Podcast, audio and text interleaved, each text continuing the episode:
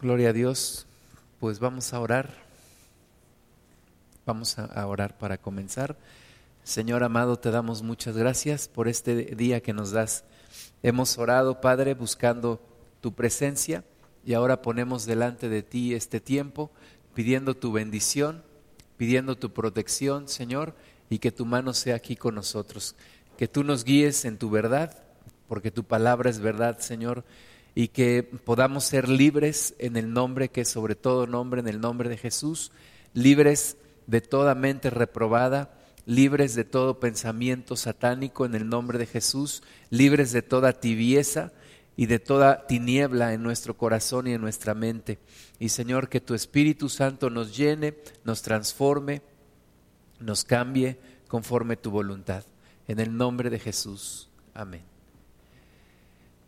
Bueno, pues vamos a ver la segunda parte del estudio que se llama El terreno de la mente. Y la vez pasada veíamos que cuando Dios nos formó, nos formó con una, con una mente eh, en donde su presencia estaba, con una comunión que tenían los, pues la primer pareja, pero que después de allí el hombre al desobedecer se hace acreedor o se, se corrompe su, su mente, se hace una persona completamente alejada de Dios. Y la Biblia dice en el libro de Romanos 1 que Dios los entregó a una mente reprobada. Y es de allí de donde venimos todos, de una mente reprobada, de una mente donde hay tinieblas, de una mente donde hay pecado, donde hay depresión, donde hay celos, contienda, todo lo que la palabra de Dios nos dice, pues de ahí venimos todos. Y, veíamos la necesidad de que el Espíritu Santo nos renueve, nos renueve nuestra mente para que seamos libres. Y, y este, esta renovación pues es algo que todos tenemos que buscar de una manera personal. Entonces veíamos que en la pasividad de la mente el demonio se manifiesta y hace cautiva a la persona. Es muy importante la mente de una persona porque la Biblia dice que conforme a lo que en la mente tengamos, así nos comportaremos y así seremos. Entonces, vamos a continuar con, el, con los síntomas de una, de una mente pasiva. En una mente donde hay pasividad hay algunas características, por ejemplo, el cese repentino del pensamiento, ¿verdad? De repente la persona deja de pensar, deja de razonar, o algunas veces como brotes repentinos de iluminación en el pensamiento. Eh, la gente que está con una mente pasiva normalmente tiene problemas de rechazo, se siente rechazada o continuamente está preocupada una persona que siempre está preocupada. Yo me acuerdo cuando recibí a Cristo y, Dios empezó a poner paz en mi corazón y yo me sentía como raro porque mis preocupaciones se iban y yo decía, yo necesito estar preocupado, necesito estar preocupado por algo. Una mente pasiva también es una mente donde hay miedo, miedo de salir, miedo de quedarse, miedo de hacer una nueva proyecto, miedo de empezar un nuevo trabajo, miedo de ir a la escuela hay miedo en la, en la persona. No sé si te ha pasado que después de estar inactivo un tiempo, te empieza a dar miedo todo.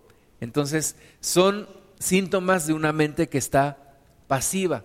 Ahora, también en algunas personas empieza a ver como cuestiones entre paréntesis, más bien entre comillas, como espirituales o pseudoespirituales, en donde la persona piensa, yo soy más espiritual que todos los demás.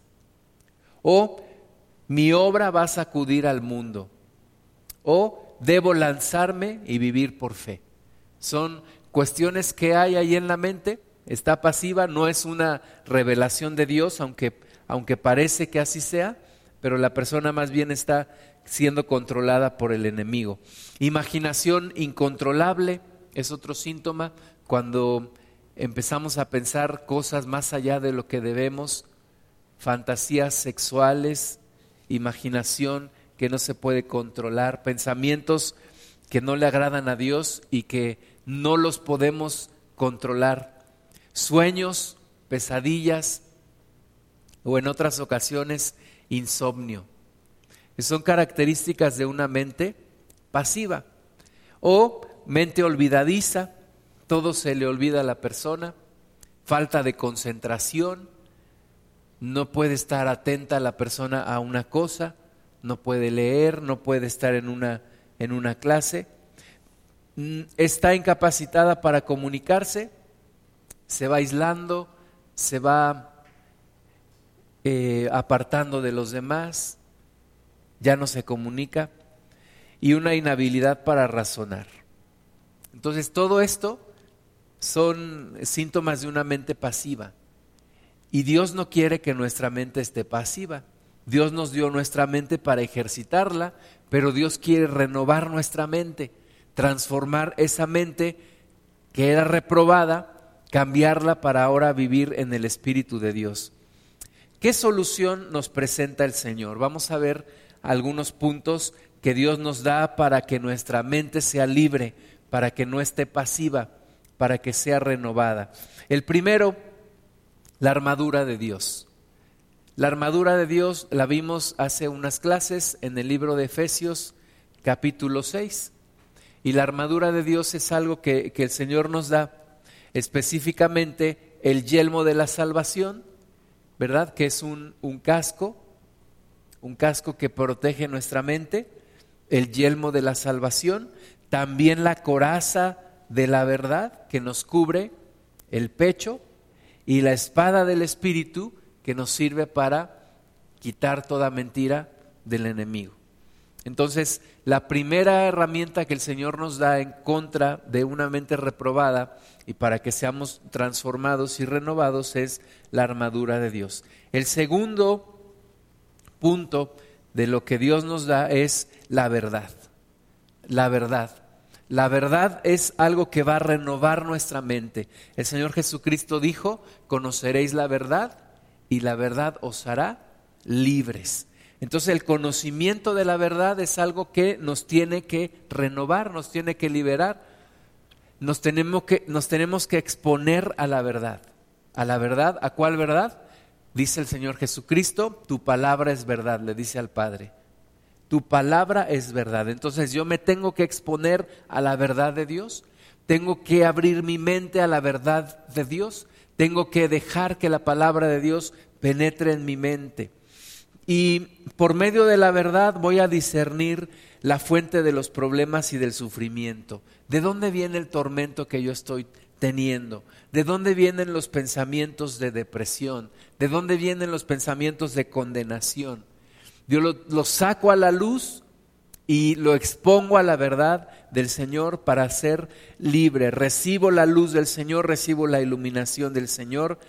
Me resisto a las mentiras del diablo. Me resisto a lo que el diablo me quiere echar en mi mente, toda la basura que quiere poner. Y voy venciendo una por una cada una de sus mentiras y cada una de sus obras. Permito que la verdad de Dios penetre en mi mente entre en mi mente, transforme mi mente. Una persona que no lee la palabra de Dios no puede ser renovada en su mente. Necesita exponerse a la palabra de Dios para que su mente sea renovada. Que es el tercer punto, renovar la mente. Permitir que el Espíritu Santo renueve nuestra mente examinar cada una de las fuentes de nuestros pensamientos. ¿De dónde me viene este pensamiento? ¿De dónde me viene este sentir? ¿Es algo que me sembró Dios? ¿Es algo que me sembró el diablo? ¿O es algo que sale de mi propio corazón y que sube a mi mente? Entonces, necesitamos primero examinar la fuente de cada pensamiento y en segundo lugar someter cada pensamiento a la obediencia de Cristo. Cada pensamiento someterlo a la obediencia de Cristo. Vamos a leer segunda de Corintios 10, 5. Uno por uno, cada pensamiento lo debemos de rendir al Señor, lo debemos de entregar al Señor. Segunda de Corintios 10, 5 nos dice, derribando argumentos y toda altivez que se levanta contra el conocimiento de Dios. Fíjate, dice que debemos derribar todo argumento y toda altivez que se levanta en contra del conocimiento de Dios. Si ese pensamiento que yo estoy teniendo va en contra del conocimiento de Dios, yo lo debo derribar en el nombre de Jesús. Pero también dice, y llevando cautivo todo pensamiento a la obediencia a Cristo. Cada pensamiento que hay en mí lo debo llevar cautivo a la obediencia de mi Señor, es decir, debe de ser algo que le agrade al Señor, que, que, el Señor esté de acuerdo con cada uno de mis pensamientos. Por eso el rey David oraba, sean gratos los dichos de mi boca y la meditación de mi corazón delante de ti, Señor. Entonces cada pensamiento lo debo llevar cautivo al Señor. Cuando yo estoy teniendo una lucha, porque veíamos que la mente es el campo de batalla con el enemigo, cuando yo estoy teniendo una batalla ahí con el diablo, debo declarar esta palabra y decir yo llevo cautivo todo pensamiento a la obediencia a Cristo. Amén. Y tenemos que entender que una mente renovada es una mente libre de los pensamientos de la carne. Vamos a ver Romanos 8, 7. Romanos 8, 7.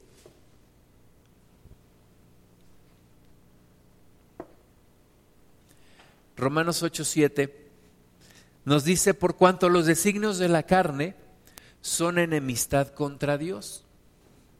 Los designios de la carne son enemistad contra Dios. Si yo estoy pensando todo el día en, cosas de la carne, yo estoy en contra de Dios, yo estoy en enemistad con Dios. Dice, porque no se sujetan a la ley de Dios, ni tampoco pueden, y los que viven según la carne no pueden agradar a Dios. Sobre mi mente, hermanas y hermanos, hay, hay, dos, hay dos fuerzas o hay dos fuentes. Una es la carne y la otra es el espíritu. Si yo dejo que la carne vaya a mi mente, va a gobernar mi ser y entonces yo voy a vivir de acuerdo a la carne. Si yo me la paso viendo eh, películas del mundo, series del mundo, música del mundo, estoy alimentando mi mente con la carne, y esa mente carnal va a dominar mi ser y va a transformar mi vida y me va a apartar de Dios. Y dice aquí que es enemistad con Dios aquel que vive de acuerdo a la carne, porque la carne no puede agradar a Dios. Entonces tengo que tener cuidado qué es lo que está alimentando a mi mente. Em, somos responsables cada uno de nosotros de la renovación de nuestra mente. Tú eres responsable de tu propia mente. Tú eres responsable de lo que está pasando en tu mente. Nadie más. No vas a poder, cuando Dios te llame a cuentas, no vas a poder decir es que tal persona o es que el enemigo. No, tú eres el responsable de lo que pasa en tu mente. Y tú tienes que buscar una renovación de tu mente. Vamos a leer Romanos 12, 2. Romanos 12, 2. Tú tienes que buscar esa renovación de tu mente. Tienes que buscar esa transformación de esa mente para que en lugar de ser una mente reprobada, sea una mente renovada. Romanos 12, 2. No os conforméis a este siglo, sino transformaos por medio de la renovación de vuestro entendimiento, para que comprobéis cuál sea la, la buena voluntad de Dios, agradable y perfecta. Muchas gracias. Entonces, ahí nos dice, ¿verdad? La orden es clara. Dice que no te conformes a este siglo, sino que te transformes. ¿Cómo te vas a transformar? Cuando tu mente es renovada. Por medio de la renovación, dice, de vuestro entendimiento. Tu entendimiento tiene que ser renovado. Tienes que buscar esa renovación en Cristo. Eres responsable de que ocurra una renovación en tu mente y eso va a transformar tu vida. En Cristo mucha gente no es cambiada porque no busca esta renovación, porque solamente creemos, y es correcto, Cuando aceptamos a Cristo somos salvos, pero de ahí viene un proceso de renovación que todos tenemos que pasar, porque de otra forma nos vamos a regresar a lo mismo en donde estábamos. Entonces, permite que el arrepentimiento haga una obra completa en tu vida, que la obra de arrepentimiento alcance a tu mente. La salvación de tu espíritu tiene que alcanzar también a la renovación de tu mente. Cuarto punto, vence la pasividad con una mente activa. Vence la pasividad con una mente activa. Comparto un poquito mi testimonio. Antes de, antes de aceptar a Cristo, yo empecé a tener tormentos en mi mente. ¿Y sabes cuándo me empezaron a venir? Cuando yo salía de vacaciones de la escuela. Yo tenía como, como tres meses de vacaciones cuando estaba en la prepa. Y en esos tres meses me empezaron a venir tormentos, pensamientos de iniquidad a mi mente.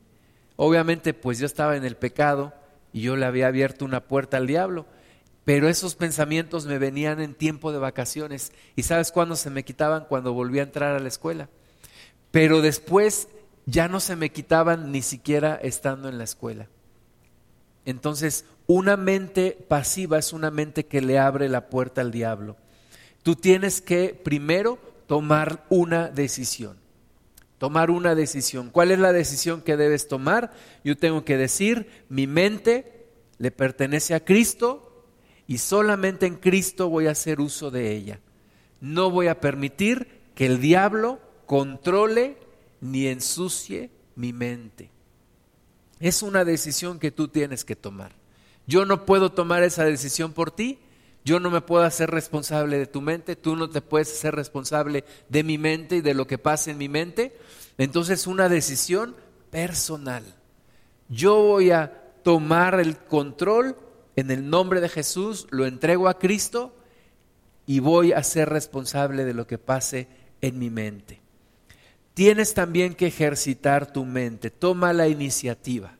Primero, toma una decisión. Segundo, toma la iniciativa. Toma una iniciativa de ejercitar tu mente. No la dejes en blanco. No permitas que el diablo meta cosas en tu mente. No te pongas a ver la televisión que te emboba o a leer los mensajes que te ensucian. Toma la iniciativa y e, y mete solamente cosas que te edifiquen, cosas que te, que te ayuden. La palabra de Dios, el mensaje de la salvación. Ponte a estudiar, ponte a hacer cosas que te, que te ayuden a razonar, ponte a hacer cosas que te ayuden a estar ocupado. Reflexiona en la palabra de Dios, apréndete versículos, enfócate en tu trabajo, en lo que haces, no dejes que tu mente divague, eh, toma iniciativa y ejercita tu mente por medio del pensamiento. Ponte a razonar, ponte a pensar, ponte a recordar, ponte a comprender, enfócate. Tú tienes que tomar acción sobre tu mente. Las personas que, que, llegan a tener Alzheimer y todas estas cosas, o demencia senil, eh, muchos casos son personas que dejaron de ejercitar su mente, ¿verdad? Personas que se jubilaron y solo se dedicaron a ver la televisión. Y cuando tu mente se deja de usar, tu mente se atrofia.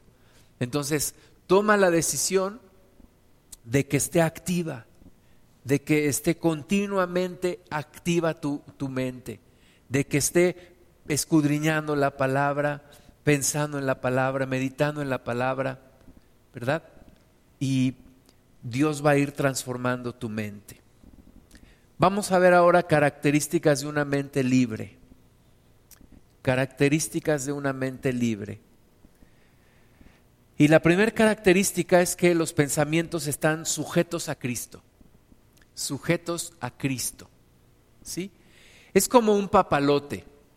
¿Ya has visto, has volado un papalote? Siempre lo traes de la mano, ¿verdad? Y el traerlo de la mano impide que se vaya. Y la mente tiene que ser así. El Señor Jesucristo tiene que tener de la mano tus pensamientos para evitar que estos se vayan, se pierdan y vayan por cosas que no convienen. Entonces tu pensamiento debe de estar sujeto a Cristo. Leímos eh, segunda de Corintios 5, donde dice que llevemos cautivo todo pensamiento a la obediencia a Cristo. Entonces, que todo lo que yo piense, que en todo lo que haya en mi mente, Dios esté allí.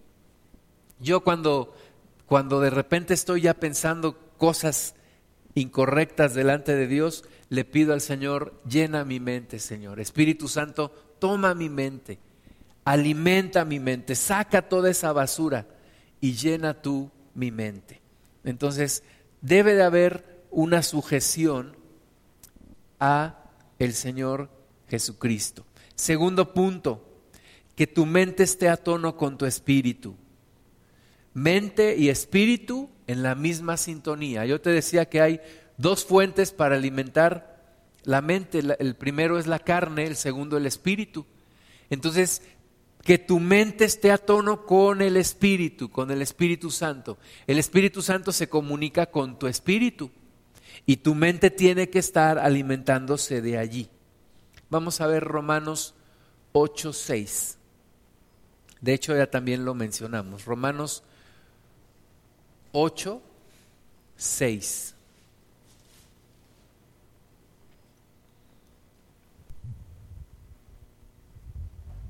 Porque el ocuparse de la carne es muerte, pero el ocuparse del espíritu es vida y paz. Amén. Muchas gracias. Entonces, nuestra mente, al ocuparse del espíritu, hay vida y hay paz. Una persona que está meditando la palabra de Dios, una persona que está fluyendo en el Espíritu Santo, es una persona que va a vivir en paz. Entonces, cuando tú y yo empezamos a sentirnos eh, deprimidos o preocupados o afanados o tristes o enojados, es una señal que nos hace falta comunión con Dios. Porque si yo me ocupo de las cosas del Espíritu, voy a tener vida y voy a tener paz. Ahora, una mente libre, una mente renovada, tiene características como las siguientes. Es una mente que se puede concentrar se puede concentrar. Hay personas que no pueden concentrarse. Hay personas que están muy inquietas siempre y, no pueden aprender. Pero una mente renovada en el Señor es una mente que se puede concentrar. Es una mente que puede percibir, puede captar ideas, puede entender cosas, puede razonar. Hay que buscar en el Señor que mi mente pueda ser una mente ágil, una mente que razona, una mente que recuerda cosas. Ajá, recuerda cosas, una mente que comprende. Esa es una mente libre en el Señor. No nos dejemos engañar por las doctrinas del mundo en donde te hablan del control de la mente y no sé qué. Ahí al final lo único que está pasando es que los demonios controlan la mente de la persona. Pero Cristo te da una mente libre, una mente renovada y una mente que, que puede servir a sus propósitos y que es una mente ágil donde hay inteligencia, donde hay sabiduría. Llegar a, una mente renovada, hermanas y hermanos, es llegar al estado más alto que puede tener una, una persona. Una mente renovada es el estado más alto, es regresar al origen de cómo Dios creó al hombre. Entonces tú y yo debemos buscar esa mente renovada, esa, esa renovación de la mente. Ahora, vamos a hablar de tres principios acerca de cómo el Espíritu Santo ocupa nuestra mente. Cómo el Espíritu de Dios ocupa nuestra mente. Yo te decía la vez pasada que el Espíritu de Dios no cautiva, no nulifica tu mente. No es que tú te acercas a Cristo y tu mente va a quedar clausurada. No. Al contrario, tu mente va a ser renovada, vas a tener una mayor capacidad para usar tu mente. ¿Cómo la usa el Espíritu Santo? Bueno, primero, el Espíritu Santo revela la voluntad de Dios a tu espíritu. El Espíritu Santo revela su voluntad a tu espíritu. Y ahí es donde tú recibes. Por eso nuestra comunión con Dios es en el Espíritu.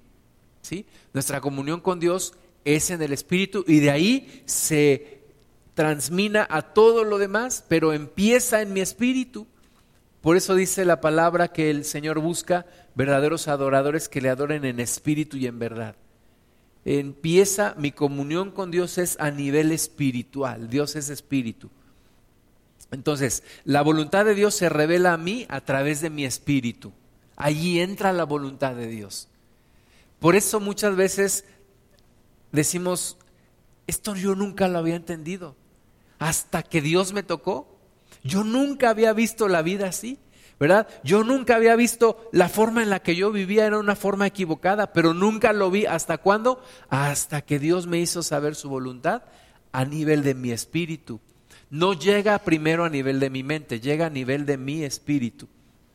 Segundo, por medio de tu mente, tú entiendes el significado de esa revelación. Entonces, la revelación de Dios, su voluntad llega a tu espíritu. Y hay veces que decimos, es que no sé, me siento, me siento algo, Dios me quiere decir algo, no sé qué es, me siento intranquilo, siento algo en mi espíritu. Entonces, el segundo paso es que tu mente entienda ese significado que tu mente en el espíritu, ¿verdad? A tono con el espíritu, como decíamos, alineada con el espíritu, tu mente pueda entender el significado de la voluntad de Dios. Tu mente tiene que estar involucrada. Y tercero, tu voluntad tiene que estar involucrada. Porque en tu voluntad vas a tener fortaleza espiritual. La voluntad tiene que estar. ¿Cuál es la voluntad? cuando yo digo sí esto. Porque puede ser que yo tengo la revelación de Dios, que yo lo entiendo en mi mente, yo sé qué es lo que Dios quiere, pero sabes que yo no quiero. Yo no quiero obedecer. Pero si yo recibo la revelación de Dios, su voluntad en mi espíritu, mi mente lo capta, ya sé lo que es y ahora digo, en mi voluntad lo voy a hacer. Voy a hacer esto, voy a cambiar esto, voy a vivir de esta forma entonces tiene que estar involucrada nuestro espíritu, nuestra mente y nuestra voluntad. Se requiere total cooperación de tu espíritu, de tu mente y de tu voluntad para ser transformado, para ser renovado. Bueno, por último, vamos a ver algunas leyes que Dios estableció acerca de nuestra mente.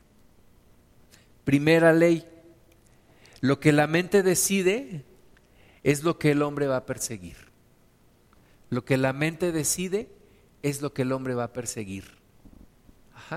Primero, todo empieza con un pensamiento.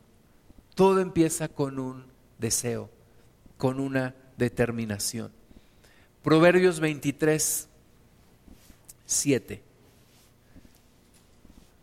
Proverbios 23, 7.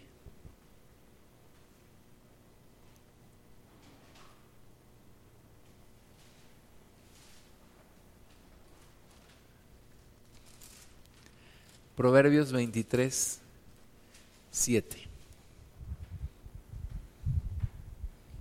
Porque cuál es su pensamiento en tu corazón, tal, es Él. Come y bebe, te dirá, mas su corazón no está contigo. Muchas gracias. Entonces, ahí nos habla de cómo es el hombre. Dice que cuál es su pensamiento en su corazón, tal es el hombre. Entonces, lo que la persona piensa, eso es lo que es. Si yo pienso que soy un fracasado, que nunca voy a mejorar, que siempre me va a ir mal. Eso es lo que pienso y eso es lo que yo voy a hacer. Pero si yo pienso, Dios está en mi vida, Dios me ha transformado, Dios está haciendo una obra en mí, Dios me va a sacar adelante, Dios me va a renovar, eso es lo que yo voy a hacer. Entonces, lo que piensas tú en tu mente, eso es lo que eres. La gente del mundo dice que somos lo que comemos, la palabra de Dios nos dice que somos lo que pensamos. Eres lo que piensas. Por eso es tan importante que tú tomes el control en Cristo de tu mente. No lo puedes dejar. No lo puedes dejar. Tienes que poseer ese terreno, el terreno de tu mente. Ahí tiene que haber una bandera de Cristo. En, en tu mente tiene que haber una bandera del Señor Jesús donde Cristo ha tomado ya tu mente y te ha hecho libre. Necesitas una libertad en tu mente. Ahora, la mente, te decía, obedece o a la carne o al espíritu.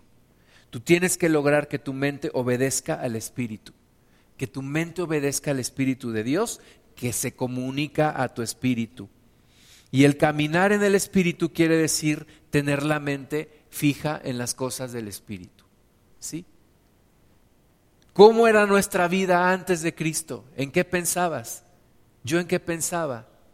Pensaba en el pecado, pensaba en la pornografía, pensaba en deleitar la lascivia, la lujuria, ¿verdad? La gente que tomaba, pues pensaba en tomar, en el alcohol, en el relajo, y esos eran los deseos que traíamos en la mente. Ahora en el Espíritu, ¿qué debemos de pensar? Señor, lo que sea bueno en ti, salir adelante, pensar en tu luz, Señor, en tu revelación, en la santidad, en cómo me aparto del pecado, en cómo le comparto a una persona, en cómo bendigo a mi familia, en cómo salgo adelante en mi trabajo, en cómo voy acercándome al cumplimiento del plan de Dios. Mi mente tiene que estar enfocada en eso. Mi mente tiene que estar ahí. Lo que la mente decida es lo que el hombre va a hacer. Había un, un super tenista hace como 20 años y una vez vino a México y un amigo mío me decía que lo había escuchado en una conferencia. Era una persona que había ganado muchísimos premios, muy reconocida a nivel mundial un gran tenista, y dio una conferencia y mi amigo lo escuchó y me dijo, cuando yo escuché a ese, hombre hablar, supe por qué jugaba de tal manera. Porque su mente estaba súper enfocada, ¿verdad? Lo que la persona es en su mente, lo que la persona piensa, eso es. Entonces, si tú y yo logramos que nuestra mente esté en el Espíritu, que nuestra mente se alimente del Señor, eso es lo que vamos a hacer. ¿Qué es lo que la religión trata de hacer? Y yo me acuerdo con todo mi contexto del pecado y de todo lo que yo vivía, pues me iba a confesar y me ponían penitencia, pero ¿qué? De nuevo volví a lo mismo. Y otra vez a lo mismo, y otra vez a lo mismo. ¿Por qué? Porque mi mente no había sido renovada. Cuando una persona, su mente renovada, le da la posibilidad de cambiar, de ser diferente, de vivir otras cosas, de no regresar a lo mismo. Entonces, lo que tú decidas en tu mente, eso vas a hacer. Entonces, ten mucho cuidado con tu mente, con lo que piensas. Segunda ley del Señor en nuestra mente. Ya la leímos, el Espíritu produce vida y paz, lo leímos hace ratito y la carne produce muerte. Si en tu mente estás tú alimentándote de pecado, no te asombres que estás en depresión, que estás en problemas, en condenación. ¿Por qué? Porque la, carne produce muerte, pero el espíritu produce vida y paz. ¿Quieres tener paz? Aliméntate del Señor, aliméntate de la palabra, busca al Señor busca a, Cristo y vas a tener paz. De otra forma, vas a tener muerte. Tercera, tercera ley, todas las direcciones de Dios, es decir, todo lo que Dios quiere de ti, lo va a transmitir a través de tu espíritu. Tu espíritu.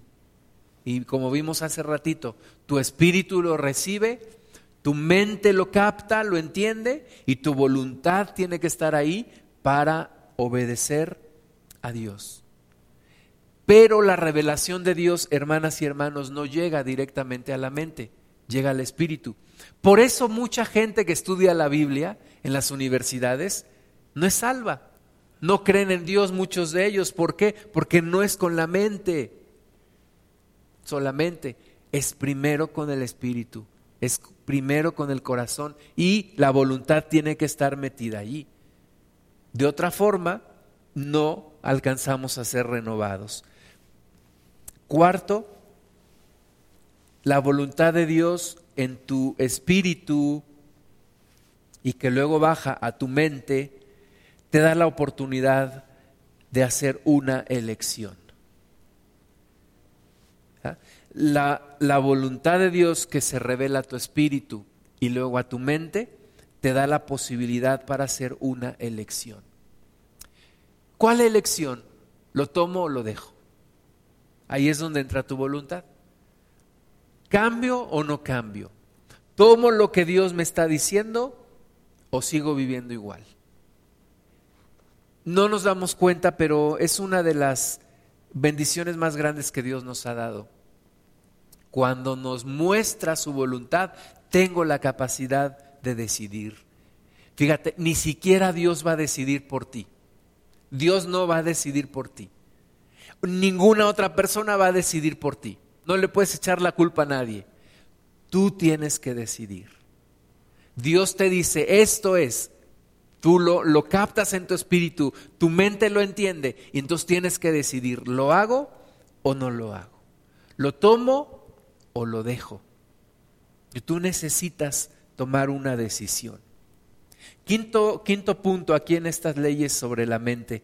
Una mente perturbada es sumamente dañina para la persona. Una mente perturbada es muy dañina para la persona. No puede haber perturbación en tu mente. No vivas con perturbación en tu mente. No aceptes perturbaciones en tu mente. Busca la paz de Dios, busca la renovación. Posee tu mente en el nombre de Jesús. No se la dejes al diablo. La tienes que tomar, porque de otra forma no vas a poder estar en paz. Y es la fuente de muchas enfermedades y de muchos problemas de mucha gente. Hay incluso estudios médicos que asocian enfermedades físicas con problemas en el alma y en la mente. Por ejemplo, personas que, que siempre están odiando son más propensas a problemas como el cáncer, como la artritis, como problemas de enfermedades raras como el lupus y todas esas. Entonces, no dejes que tu mente esté, esté perturbada. No permitas que tu mente esté perturbada. Cuando yo me acerqué a Cristo, les he platicado, iba eh, de las primeras reuniones que yo iba, salgo de mi casa en domingo con mi Biblia en una bolsa para que no se viera dónde iba y me encuentro a la ancianita que, que, que vendía en la tienda de la esquina, súper católica. Y me dice, ¿cómo estás, mijito? Le digo, bien. Me dice, ¿a dónde vas? Le digo, voy a unas pláticas. Me dice, ¿pláticas de qué? Pues unas pláticas. Me dice, ¿qué es eso que traes ahí? Y ya pues le tuve que decir, es una Biblia. Me dice, mijito, ve con el padre Pedro, platica con él porque estás turbadito. Y yo no le dije, pero por primera vez en mi vida no estaba turbadito por primera vez en mi vida estaba encontrando la paz de Dios. Yo viví muchos años en perturbación, muchos años en tormento. Y eso acaba, y yo te lo puedo decir por experiencia propia, acaba con la vida de una persona. No te resignes a tener una mente perturbada. No lo toleres más. No lo aguantes más. No es normal. No es lo que Dios quiere. Expon al Señor tu mente, entrega al Señor tu mente. No la dejes más. No lo dejes para otro día. No vivas otro día más así. Entrégale al Señor tu mente. Pelea por tu mente en el nombre de Jesús. Vamos a ver Isaías 26, 3. Isaías 26, 3. Dios quiere poner paz en ti. Dios, Jesucristo ya ganó tu paz. No tienes por qué tolerar el tormento en tu mente, no tienes por qué estar aguantándolo. Isaías 26, 3.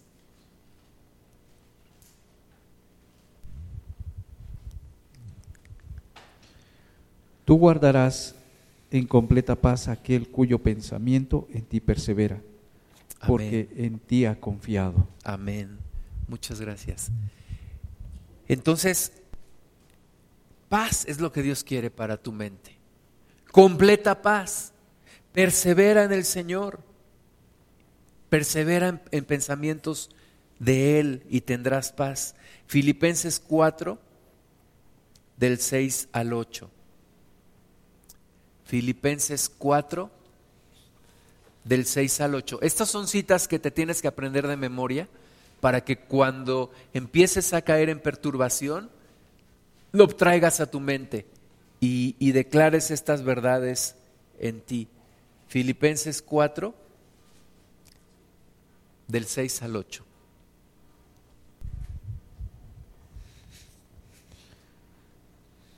Por nada estéis afanados, sin, si no sean conocidas vuestras peticiones delante de Dios en toda oración y ruego con acción de gracias, y la paz de Dios que sobrepasa todo entendimiento, guardará vuestros corazones y vuestros pensamientos en Cristo Jesús.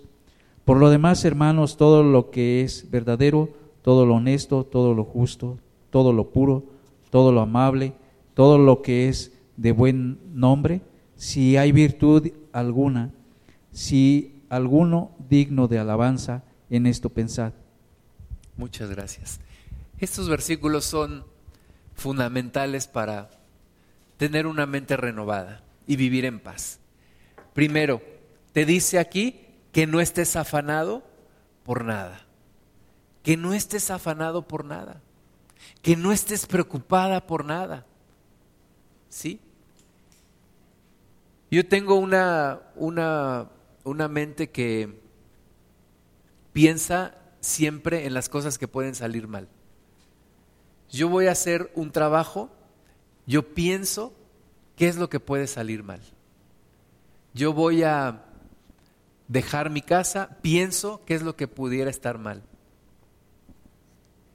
Yo creo que es algo que Dios me dio, porque cuando yo pienso lo que puede salir mal, hago algo para que no salga mal, ¿verdad? Si yo digo, es que puede ser que no revisando esto salga mal, entonces ¿qué hago? Voy y lo reviso y me aseguro de que esté bien. Pero hay un momento en el cual ya no puedo hacer nada con las cosas y entonces me empiezo a afanar. Y entonces es cuando tengo que recordar esta palabra. Señor, tu palabra dice que por nada esté afanado, pero que sean conocidas mis oraciones delante de ti. Y entonces yo oro a Dios y le digo, Señor, esto sobre lo cual yo ya no puedo hacer nada, lo pongo en tus manos. O dime qué hacer, Señor.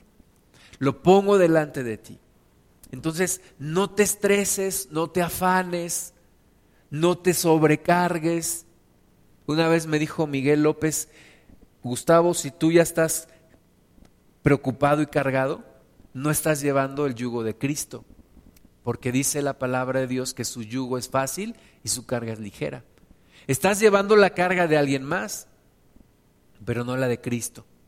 Y entonces sí, yo tengo que tomar todas mis cargas y ponerlas en el Señor y decirle, Señor, todo esto lo pongo en tus manos. Tú haz tu voluntad, Señor, ayúdame, por favor, muestra tu gloria en todo esto. Entonces, dice aquí que no estés afanado por nada. No tienes por qué estar afanado. Algunas veces nos sentimos hasta culpables cuando no estamos preocupados. Es que yo debo de estar preocupado por algo. No, no. Dios no quiere que vivas preocupada o preocupado. Dios quiere que le entregues tus cargas a Él y que te ocupes, no que te preocupes. ¿Verdad? Que hagas algo, que hagas lo que tienes que hacer, no que estés preocupado todo el tiempo. Dice que entonces la paz de Dios, que sobrepasa todo entendimiento, guardará tus tu corazón y tus pensamientos. Una persona en Cristo tiene que vivir en esta paz, en esta paz, una paz en la que vivía el Señor Jesucristo. El Señor Jesús dormía como un bebé. ¿Por qué? Tenía esta paz. Tenía la paz en su corazón. Ahora, te dice en qué debes de estar pensando. ¿En qué debes de estar pensando? En todo lo que sea verdadero, honesto, justo, puro, amable, de buen nombre, con buena virtud y digno de alabanza. Entonces, a tus pensamientos pásales este filtro. Si lo que tú estás pensando no cumple con todo esto, deséchalo en el nombre de Jesús. No dejes que esté allí. Repréndelo en el nombre de Jesús. Si lo que tú estás pensando no es verdadero, ni honesto, ni justo, ni puro, ni amable, ni, de buen nombre, ni, de virtud, ni, ni digno de alabanza, no lo toleres en tu mente. Sácalo en el nombre de Jesús. ¿Ok? Y pásale este filtro a todo aquello en lo que tú estás pensando. Ok. Sexto punto aquí sobre las leyes de nuestra mente. La mente no debe ser dirigida por las emociones. No dejes que tus emociones controlen a tu mente. No dejes que tus emociones controlen a tu mente. Hay personas sumamente emocionales. En un momento están aquí, abajo, en otro momento hasta arriba, en otro momento hasta abajo. Tu mente no debe de ser dirigida por tus emociones. Porque si tus emociones dirigen tu mente, tus emociones dirigen tu vida. Y Dios no quiere eso. Segunda de Timoteo 1.7 dice que Dios no nos ha dado espíritu de cobardía, sino de poder, de amor y de dominio propio. Entonces, no es tú, tus emociones lo que debe de gobernar tu vida, sino el Espíritu Santo. Séptimo, tu mente tiene que estar en un estado de humildad. Humildad. Busca la humildad. No te dejes llevar por la soberbia. La soberbia es una protección contra la inseguridad que hay en nosotros. Hechos 20, 19 dice que los discípulos servían al Señor con toda humildad. Entonces, humildad debe de haber en tu mente. Octavo punto, la palabra de Dios debe de estar en tu mente. La palabra de Dios tiene que estar en tu mente. Es la palabra de Dios lo principal. Antes de que a lo mejor tú estás estudiando algo, antes de estudiar algo, antes de ocuparte del conocimiento, ocúpate de que la palabra de Dios esté en tu mente. Hebreos 8:10 Dice, por lo cual este es el pacto que haré con la casa de Israel después de aquellos días, dice el Señor, pondré mis leyes en la mente de ellos y sobre su corazón las escribiré y seré a ellos por Dios y ellos me serán a mí por pueblo. Entonces, tu mente tiene que ser llena con la palabra de Dios. Y, punto número nueve, tu mente no debe operar independiente del Espíritu Santo. No dejes que el Señor suelte el papalote de tu mente, porque entonces se va a ir y se va a perder. Dios tiene que tener el control. Dios tiene que estar gobernando tu mente. El Señor tiene que estar allí. No lo, no lo saquemos, no permitamos que Él no esté. Entonces, terminamos con dos citas. Efesios 4:23 que, que dice, renovaos en el espíritu de vuestra mente. Renovaos en el espíritu de vuestra mente. Y Oseas 10:12 que que dice, sembrad para vosotros en justicia, segad para vosotros en misericordia, haced para vosotros barbecho, porque es el tiempo de buscar a Jehová hasta que venga y os enseñe justicia.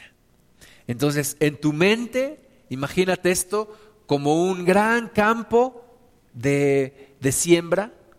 Dice aquí que hagas barbecho, que hagas surcos y que siembres justicia, la palabra de Dios. En tu mente siembra la palabra justicia, bendición, paz, la presencia del Espíritu Santo y, y, recoge en misericordia, en bendición, porque es tiempo de buscar a Jehová hasta que Él venga y se enseñoree por completo y venga su reino para siempre. Señor, te damos gracias en el nombre de Jesús.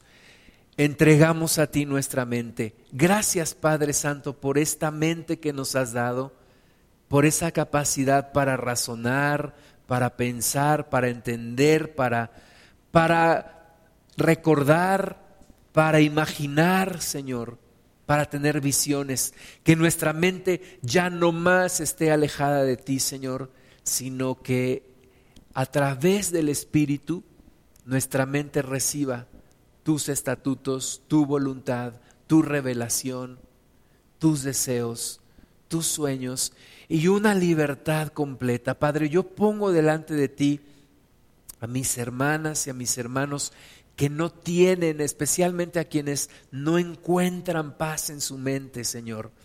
Que sean libres en el nombre de Jesús, que tomen autoridad en el nombre de Jesús para tomar su mente y entregarla a ti y haya paz y haya justicia y haya bendición. Señor, y pueda y puedan tener una vida en ti renovada, transformada. Gracias, Señor, te damos, bendecimos tu nombre por lo que tú has ganado para nosotros y por lo que tú haces en nuestras vidas. Espíritu Santo, te pedimos que llenes nuestro ser, Señor, por favor. En el nombre de Jesús. Amén.